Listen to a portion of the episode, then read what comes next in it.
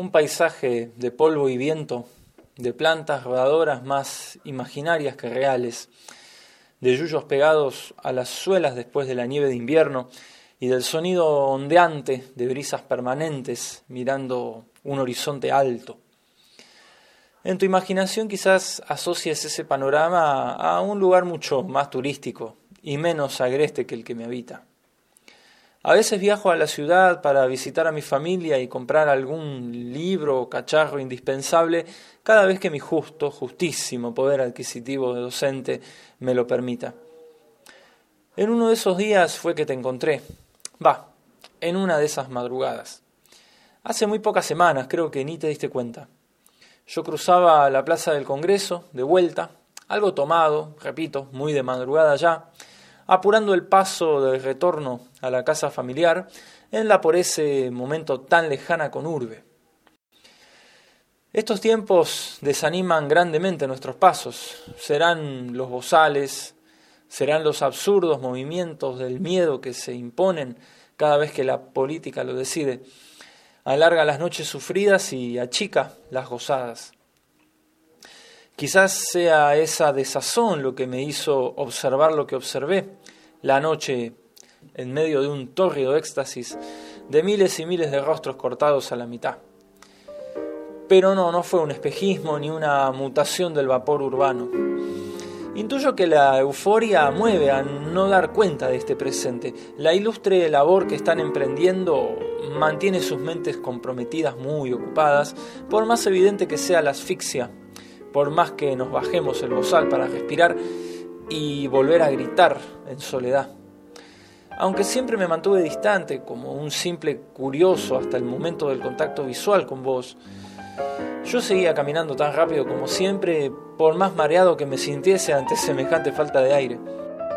Pero me quedé mucho tiempo mirándote, escuchándote. Nunca podría dejar de divisar tu belleza sencilla, por más coloraturas que pueda expeler.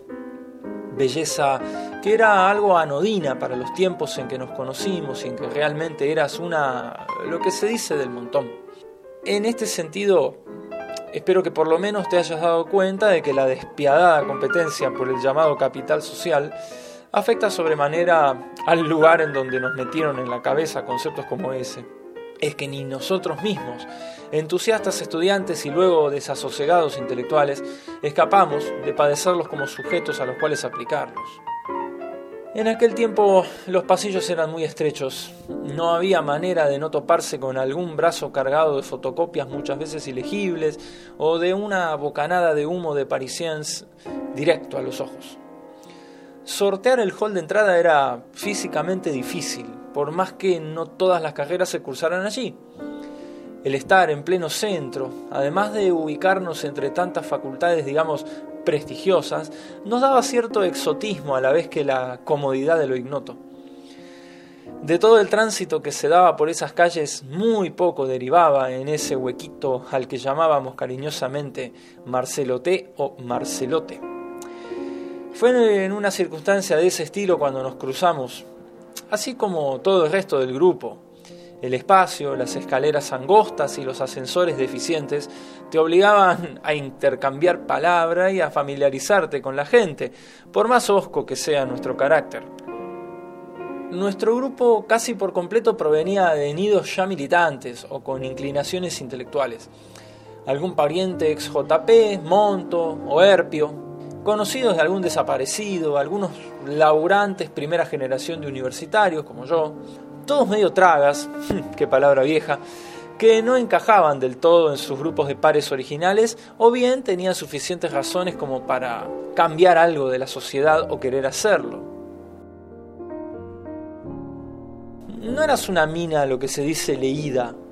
Yo algo sí, aunque la política no me interesaba demasiado, ni mucho menos la militancia es que ese huequito, que en otro tiempo fue una maternidad, no sé si puede haber mayor ironía pensando en las militancias presentes, albergaba también a algún que otro proveniente de carreras más, digamos, difíciles, que probaban con algo más llevadero.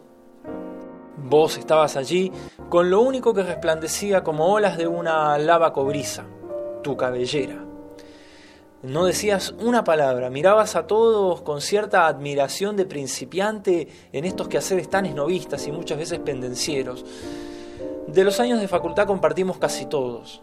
En las primeras materias nos cruzamos en algunos cuatrimestres y después nos volvimos a encontrar en las últimas optativas, cuando ya empezábamos a tomar carrera para el sprint final antes de la algarabía de recibirse y el absoluto vacío de volver al anonimato, sin demasiadas esperanzas de aplicación con rédito económico, necesitadísimo por otra parte, de aquellas categorías aprendidas más que en nuestra cabeza paranoica. Son carreras que terminan afectando tu psiquis más de lo que estabas al final. Hay que alejarse casi al punto de como por puro azar, lo hice yo, para darse cuenta. Imaginar recibirse de algo que el común de la gente o bien ni conoce, o si conoce, sigue preguntándose para qué sirve. Y esto incluso es verificable empíricamente. Hoy los grandes nombres de la sociología, o muchos de ellos, siguen publicando cada tanto libritos para darse a entender, o para dar a entender al mundo de qué se trata la cosa, para qué sirve, qué hace un y demás, como que nos obsesionamos con convencer a la gente de que somos importantes, pero además tenemos la marca de ser asociados a disciplinas mucho más, digamos, familiares, como la filosofía, la historia, en fin. Igual no nos quejábamos de eso demasiado, estábamos muy sumergidos como para preocuparnos por intrigas de palacio académico. El camino ya estaba bastante recorrido y nos empezábamos a mirar entre nosotros intuyendo y el, bueno, ¿ahora qué? Cuando excepcionalmente charlamos cara a cara, que nunca fue más que por puro chequeo de afinidades, tu discurso se iba poblando de esos lugares comunes que delatan que la carrera se disfrutó, pero que expresa una sana afectación por lo que se dice, como si pudiésemos encariñarnos con nuestro intelecto todavía. Se te notaba convencida, admirada. Los dos, hay que decirlo, nos recibimos bastante rápido. En fin, beneficios de clase media con algo de resto económico familiar. Luego de ese tiempo en que existiendo oportunidad no pasara nada en concreto, y cuanto deseaba de mi parte que pasara, nos volvimos a cruzar, bastante más relajados luego de atravesar los laberintos de las materias base y las materias llamadas filtro empezaste a militar muy tímida y tardíamente para lo que son las agrupaciones estudiantiles. Era notoria la diferencia cuando hablabas con el grupo de amigos respecto de cuando lo hacías para la agrupación militante. Lo sabemos, ahora que casi todos somos docentes. No es lo mismo hablar para cinco que para cien. Tenías un respeto quizás temeroso, aún siendo una estudiante avanzada. Los militantes te miraban como desde arriba sin razón alguna, muy soberbios o como podrías deducir luego, envidiosos de vos. Todos sabemos que las chicas más lindas son las que las agrupaciones toman para hacer los primeros contactos con los estudiantes, para captar posibles militantes.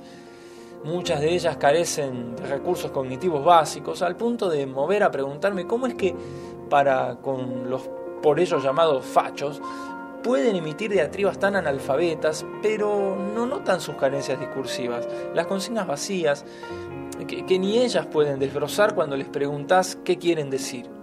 Pero no quiero extenderme demasiado sobre ello. E, entre la militancia tu brillo se expresaba en tu silencio justo, respetuoso, tu mesura para digerir y pensar cada frase en las oportunidades que podías dirigirte a los estudiantes respecto de los infinitos divagues de los compañeros de quienes eras injustamente su subordinada. Me preguntaba por qué no te dejaban hablar más tiempo. ¿Es que acaso seguían sin entender que la correcta frase persuasiva es mucho más poderosa que el escupitajo consignista? Tu cabellera recogida por una villa enorme, la bufanda hecha un lazo relajado al cuello, una sobriedad que invitaba a leerte más allá de lo perceptible y mucho más allá de tus caderas evidentes. Todo aquel potencial encontraba una vía de canalización en un entorno que no te favorecía en lo más mínimo, entre tanta osinglería punteril y arrastrada, entre tanto pibe facero indolente, eras una gran, gran excepción. Te adosaste al grupo de amigos casi al compás mío en esos dos últimos años hermosos y irrepetibles. Allí tu actitud se diferenciaba, podías explayarte mucho más respecto de la justeza y corrección de tu faz militante. Además, tu cuerpo, tu cabellera, siempre indomable, avanzaban mucho más al compás de lo que transmitían tus ideas y tu discurso. Muchas compañeras paraban oreja entre mate y mate para escucharte. Vos pedías hablar con los codos y el pecho balanceándose sobre la mesa. Cada grupo de estudio, sabemos, tiene sus figuras clave y entre los nuestros estabas vos. Las ideas transforman los cuerpos, los andares, los semblantes, los hacen grotescos a veces, pero aún luego de tanta cursada y convivencia de tribu, tu palabra y tu cuerpo seguían siendo pura y exclusivamente tuyos. Te quise tanto y tan fuerte en todos aquellos momentos, una actitud muy de adolescente tardío, si se quiere, pero acomodado al embrujo académico del que hoy me encuentro totalmente curado. Sabelo, es la peor de las posesiones diabólicas. No supe nada, absolutamente nada más de vos como casi de ningún otro compañero. Ni siquiera la incompleta cercanía de las redes me condujo a restablecer contactos. Pero entre tanta bruma y tanto tedio, después de mi borrachera con un amigo absoluta y afortunadamente ajeno a la academia, allí te encontré. Estabas con un megáfono repitiendo consignas y arengando de madrugada, casi al final de la sesión, presta a escuchar la votación. Largo, muy largo te miré. Me cuesta, realmente me cuesta describir toda esa superposición de ángelas que se agitaban y se derramaban en pleno asfalto caliente. La ángela cobriza y opaca, seria y rosácea de los primeros años, que nunca cesaba en su exposición de anonimato, delatando con su rostro la avidez de aprendizaje y la admiración por ese mundo desconocido y seductor la Ángela locuaz y segura de aquellos últimos años que anhelaba empezar las ayudantías de cátedra en dos materias, que se preparaba y nos bombardeaba suavemente, siempre con placidez y con una tranquilidad cuyo cabello balanceaba en helénico equilibrio. La Ángela que quise tanto y que no me atrevía a encarar jamás, que me superaba en todos los costados, el amor incierto que me obligaba a descartar la posibilidad cuando más la deseaba la que lograba sintetizar autores e ideas sistemáticamente cuando yo me reía de mi caótico espacio manchado de hierba, tabaco y apuntes.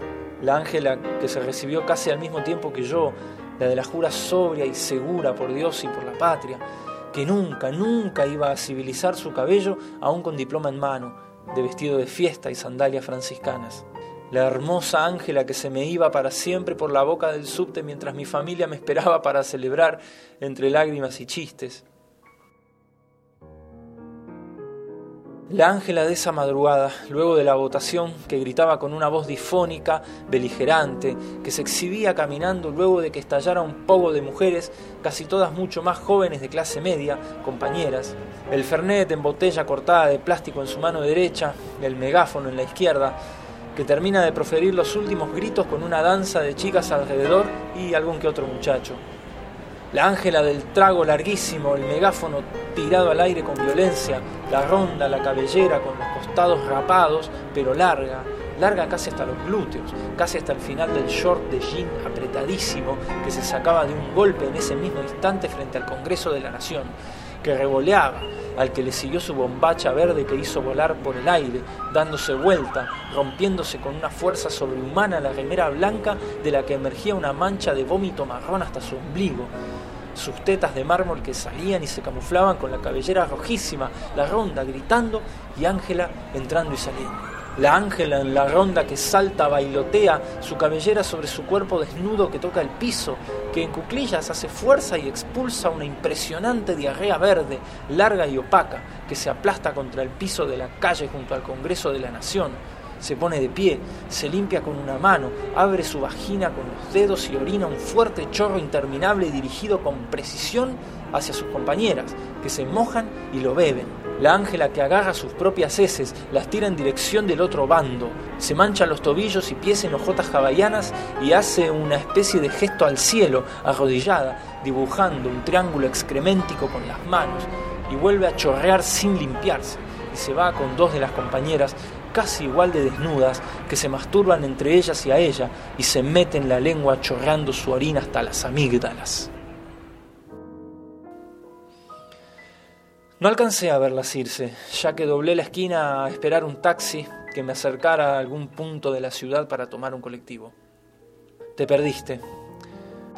Una desnudez manchada de excrementos y orines que se iba sostenida por sus compañeras igual de manchadas.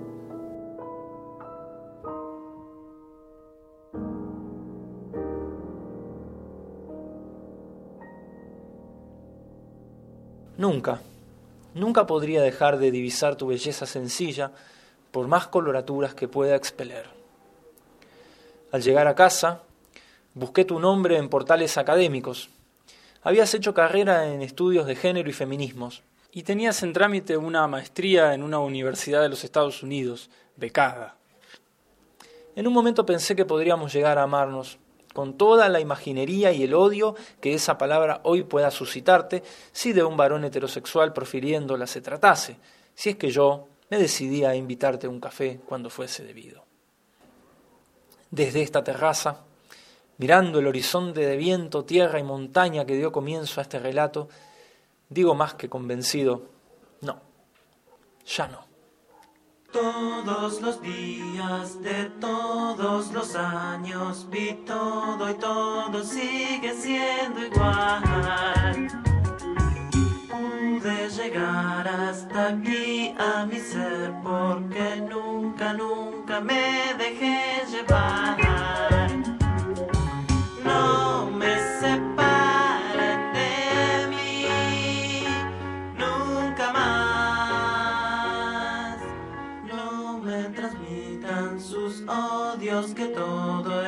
Bien. Aquí yo tengo libertad.